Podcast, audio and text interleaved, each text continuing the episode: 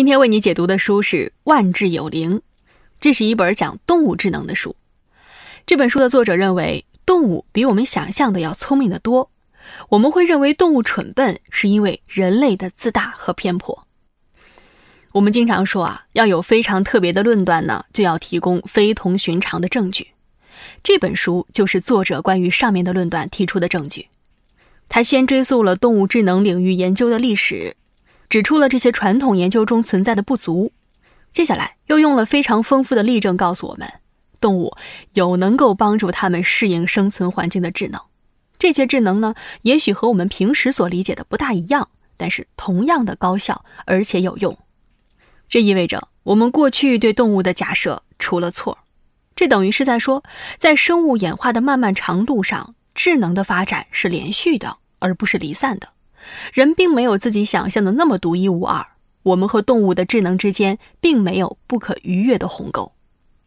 更重要的是，动物拥有智能这个事实还揭示了一个我们过去很少去考虑的问题：我们不应该问动物是否有智能了，而应该问问我们自己：我们聪明到足够了解动物有多聪明吗？这本书对于这个问题的回答是：足够了，但和你想象的不一样。什么样的人才有足够的说服力来讨论这个话题呢？这就必须要提到这本书的作者弗兰斯·德瓦尔，他是动物认知领域的顶级研究者，荷兰著名的动物学家，美国国家科学院院士，也是荷兰皇家文理学院院士，是这个世界上最优秀的科学家之一。他曾经撰写过好几部关于动物行为的书籍，比如《黑猩猩的政治》和《原形毕露》等等。这里的“猿”啊，是猿猴的“猿”。二零零七年，《时代周刊》将他评为年度最具影响力的一百人之一。二零一一年，《发现》杂志将他评为有史以来最伟大的头脑之一。按照这本书中观点的阐释顺序出发，我将分成三个部分跟你说说德瓦尔阐述的动物的智能。首先，我们来看看过去对动物智能的研究偏差在哪儿，然后来看看德瓦尔为什么说动物的智能并不比我们想象的低。最后，我们来看看智能发展的连续性。越来越多的证据表明，在动物智能和人类智能之间并没有断层，我们人类也只是掌握了特定智能的动物。好，我们先来看第一个重点：为什么我们过去认为动物没有智能的想法是错误的？这要从研究动物智能的两个学派开始说起，分别是行为主义学派和动物行为学。行为主义学派的研究是建立在条件反射的基础上的。你可能听说过巴甫洛夫和狗的故事啊。每当听到开饭的铃声，巴甫洛夫的狗就会流口水。我们把这种行为叫做条件反射，也就是动物在接受了某种刺激之后会做出特定的行为。行为主义学派对动物的研究就建立在这样的刺激和行为基础之上。这个领域的研究者认为啊，要研究意识，就要从行为入手。他们不会预先做出假设，而是把动物简化成一个简单的模型，给动物特定的刺激，来让动物做出点特定的行为。行为主义学派认为呢，动物不会想要什么，不会喜欢什么，也不会有什么感觉。在这种思路的引领下，行为主义学派对动物拥有智能的想法是不屑一顾的。这个学派的研究者认为啊，总是可以通过给动物食物或者是惩罚动物，来让他们学会些什么东西。而这种学习并没有智力参与其中，只是单纯的条件反射而已。为了证明这种观点，行为主义学派早期的代表人物斯金纳还开发了一种叫做斯金纳箱的设备。这种箱子的作用是隔绝外部环境刺激，让动物在这个小箱子里学会点什么。箱子里会有杠杆之类的机关，当老鼠按下杠杆时，就会掉出食物来。如果老鼠一段时间内都不按下杠杆，就会被电一下。这个箱子啊，很好的表现了他们的核心理念，就是通过奖励或者惩罚，动物总能学会做一些条件反射的动作。那另一个叫动物行为学派是怎么研究的呢？如果说行为主义学派关注的是动物在特定环境下做出的反应，那么动物行为学派关注的重点啊，则是动物的自发行为。动物行为学研究者更喜欢观察动物在自然生存环境下的所作所为。以及动物的生理结构和它们行为之间的关系，比方说，浣熊拿到什么都要洗一洗，哪怕没有水啊，也是这样。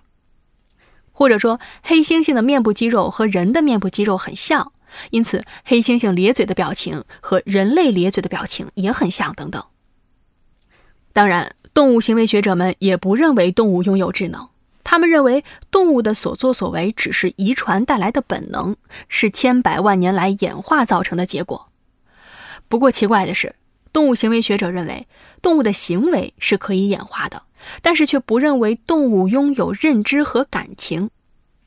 听起来啊，似乎在认知演化的过程中，莫名其妙的出现了一条鸿沟，一侧是人类，另一侧是其他所有动物。所以总的来说呢，行为主义学派也许会观察到动物的行为，但是未必是动物自发的行为。而动物行为学的研究者则没有把动物的认知能力考虑在内。他们认为啊，只有行为能够演化。而动物自己只是用来传递遗传基因的简单机器。用德瓦尔的话说，这两个学派都有自己的问题。多年研究的经验告诉他，要让动物完成某些任务的时候，会涉及到很多因素，不只是依靠食物或者是惩罚就能涵盖一切状况的。书里举了这么一个例子啊。在一个靠触觉分辨物体的简单任务里，实验人员让猕猴和黑猩猩把爪子伸进一个洞里，感觉两种形状的差别，并拿出正确的物体。黑猩猩在前几十次试验中呢，都表现得不错，能够拿出正确的物体，说明它和猕猴的分辨能力都没有问题。但是在后期，黑猩猩开始走神儿了，并且会试图和实验人员一起玩。当然，这不是说黑猩猩的智力不如猕猴，而是因为。他感到无聊了，这项实验需要的智商水平让他们感到无聊。德瓦尔的研究证明，像这类表现并不是少数事件，也许用智能来解释这些行动的行为才是更合适的。更何况，有越来越多的实验证据表明，动物所拥有的认知能力比我们以前所想象的要复杂的多。所以他提出，认知能力和行为一样，同样是演化的产物。并且，从蜘蛛到章鱼到渡鸦再到猿类，所有的动物都是思考者，只不过呢，它们都是以自己的方式来思考而已。这种方式和人类不一样。好，现在我们知道了，德瓦尔说动物也是有智能的。德瓦尔通过观察和研究得出的结论是：传统上我们认为只属于人类智能活动的行为，也确实发生在动物身上。这部分呢，我们来听听他的解释。人类曾经自以为是唯一会制造和使用工具的动物，曾经自以为是唯一会使用语言的动物，也曾经自以为是唯一建立了社会结构的动物。这样的自以为是啊还有很多，不过这些狭隘的观念正在被研究结果逐一纠正。我们先来看看工具啊，会制造工具说明可以为未来做计划，而在脑中预演未来将会发生的事情，这毫无疑问是智能的标志。研究者们早就观察到，黑猩猩会耐心地打磨树枝，用打磨好的树枝去树洞里面钓白蚁吃。它们还会用石块砸开坚果，吃里面的果仁儿。而这种行为似乎并不只是为了填饱肚子，似乎还有一些玩耍或者是教育后代的意味在里面。除了黑猩猩之外，外貌憨厚可爱的海懒会漂浮在海面上，在肚子上放一块石板，把贝壳放在石板上。再用另一块石头把贝壳砸开。在印度尼西亚的海底有一种椰子章鱼，这种章鱼会通过收集椰子壳来伪装自己，避开捕食者，在海底安全移动。当然，反对者也可能反驳啊，说这也可能是通过遗传或者是学习而掌握的技能，算不上是真正的为未来做计划吧。不过，随着观测资料的增多，研究者发现了更多的例证。比方说，黑猩猩会在采蜂蜜的时候使用五种不同的工具，他们会预先准备好这些工具，带着这个复杂的工具包一起去找蜂窝。在人工饲养环境中呢，研究者也设计了实验，来让不同的灵长类动物用不同的工具从一根透明管子里想办法弄出花生来。这些工具啊，有合适的，也有不合适的。同时，这个实验还设置了一个小陷阱，研究者在这根管子的中间开了一个洞。如果推动花生的方向不对的话，花生会掉到一个拿不出来的罐子里。这个任务并不简单，人类幼童也只有在三岁之后才能够顺利完成。而实验人员发现，猴子和猿类都能完成这个实验，这说明它们最少达到了人类三岁左右的智力水平。更重要的是，猴子和猿类在解决这个问题的时候表现并不一样。猴子们更多的是通过试错的方法去解决问题，这导致他们损失了一些坚果；而猿类呢，则是先考虑一下现在面临的情况，然后选择成功率更高的办法。或者说，猿类比猴子更聪明，他们会在头脑中预演未来的状况，并且能够做出有效的计划来。也许你会说，那肯定是因为猿类在大脑的构造上和人类更相似啊。但是其他动物居然也能解决类似的复杂问题，比方说乌鸦，他们会把铁丝弯成钩，从小桶里勾出肉来吃。另一个例证是，除了使用工具之外，动物也可以使用语言表达自己的想法。鹦鹉说话可能只是学舌，但是有些鹦鹉已经聪明到能够根据状况的不同而挑选不同的词汇了。这说明啊，它们能够将语言和想法连接在一起。而灵长类动物则更能理解人类的语言，或者最少理解语句中的含义，甚至是猫和狗这样的动物也能分辨出人类语言中特定的词汇、语气和语调，知道这是在叫它们，或者说给它们下指令。有一项研究表明，虽然猫的平均脑容量比狗要小，但是它们也能够分辨出主人叫它们的声音。如果你叫你家猫的名字，而它没有反应。啊，并不是因为它听不懂啊，只是因为它不想理你而已。没关系嘛，对于猫来说，这种事情很常见。如果要能够为未来做计划，除了会使用工具之外，还需要有一定的记忆能力。研究人员从例证里发现，大鼠、章鱼、乌鸦和黑猩猩都有着不错的记忆力。大鼠会长久的记得能吃坏肚子的食物，章鱼呢会记得用棍子戳它的人，乌鸦也会记得曾经驱赶过它的人。而黑猩猩甚至能够将一段记忆保持好几年，能使用工具和语言，拥有记忆力，能够为未来做计划。动物的这些表现啊，已经能够打消人类那种莫名其妙的优越感了。但是，动物还能做得更出色。在这本书里，作者引用了另一本书《大象的政治》当中的内容，介绍了雄性大象之间构建的社会关系。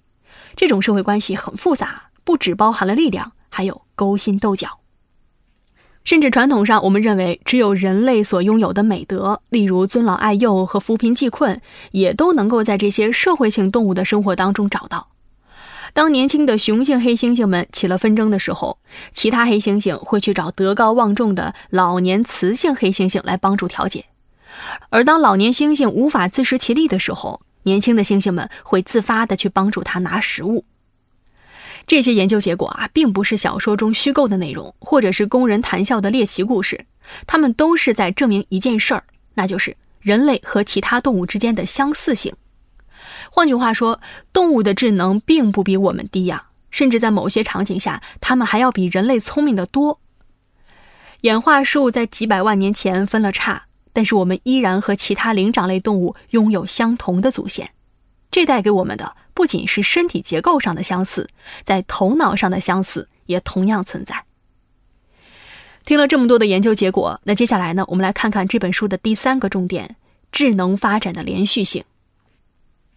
德瓦尔认为啊，这些研究结果可以作为证据，证明动物智能和人类智能之间并没有断层，我们人类也只不过是掌握了特定智能的动物而已。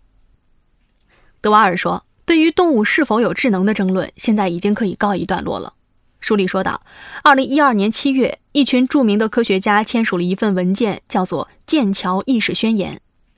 这份文件里说啊，由于人类和其他拥有较大脑部的物种在行为和神经系统方面很相似，因此我们可以认为，并不只是人类存在意识。或者严谨一点说呢，已有证据充分表明，人类并不是唯一拥有产生意识的神经物质基础的生物。这说明，在当今科学界的共识中，越来越倾向于智能的发展是连续的。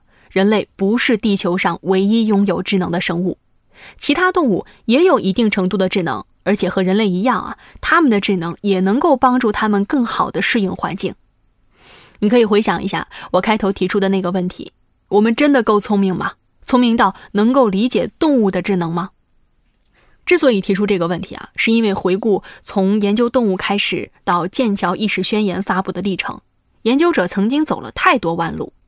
比如说，对于动物的研究方法，科学界其实总是需要更多的摸索，而这种摸索背后凸显的是人类自身的傲慢和忽视。比方说，在对长臂猿做使用工具的测试时，他们的表现总是很差，甚至不能用棍子拿到笼子外的香蕉。这一度让研究者认为长臂猿的智力很差，但是从生理学上看呢，长臂猿和人类一样拥有较大的脑部，表现不应该这么糟糕才是啊。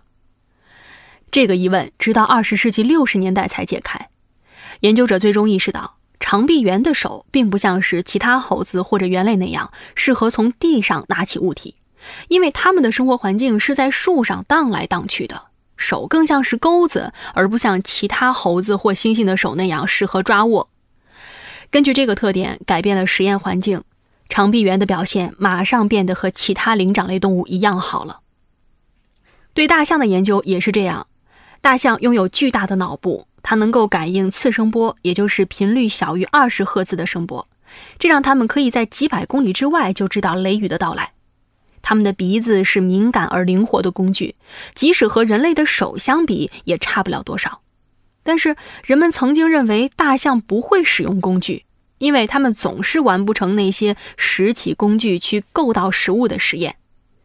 不过后来啊，人们才终于意识到，大象的鼻子不仅仅是拾起小物件的灵活工具，也是触觉和嗅觉器官。如果他们用鼻子去捡起工具的话，就闻不见气味，也就无法感知到自己是否碰到了食物。当把获得食物的工具从棍子换成盒子以后，大象就能够毫无障碍地用盒子垫着脚去取到高高挂着的食物了。这说明啊，大象的确是会使用工具的。我们的研究方法出了问题，是因为我们总是以自身的经验去理解动物的智能。而这在理解其他物种的时候，不免会出现偏差。我们都知道啊，章鱼会拧开罐头，但是如果给它一个透明的罐头瓶子，里面放一只小龙虾，章鱼却什么都不会做。这并不是因为它不想吃小龙虾，只是因为呢，章鱼不依靠视觉来捕猎，而是靠触觉和化学信息。如果给罐头瓶子外面涂上来自章鱼猎物的分泌物，那章鱼就会立马打开罐子了。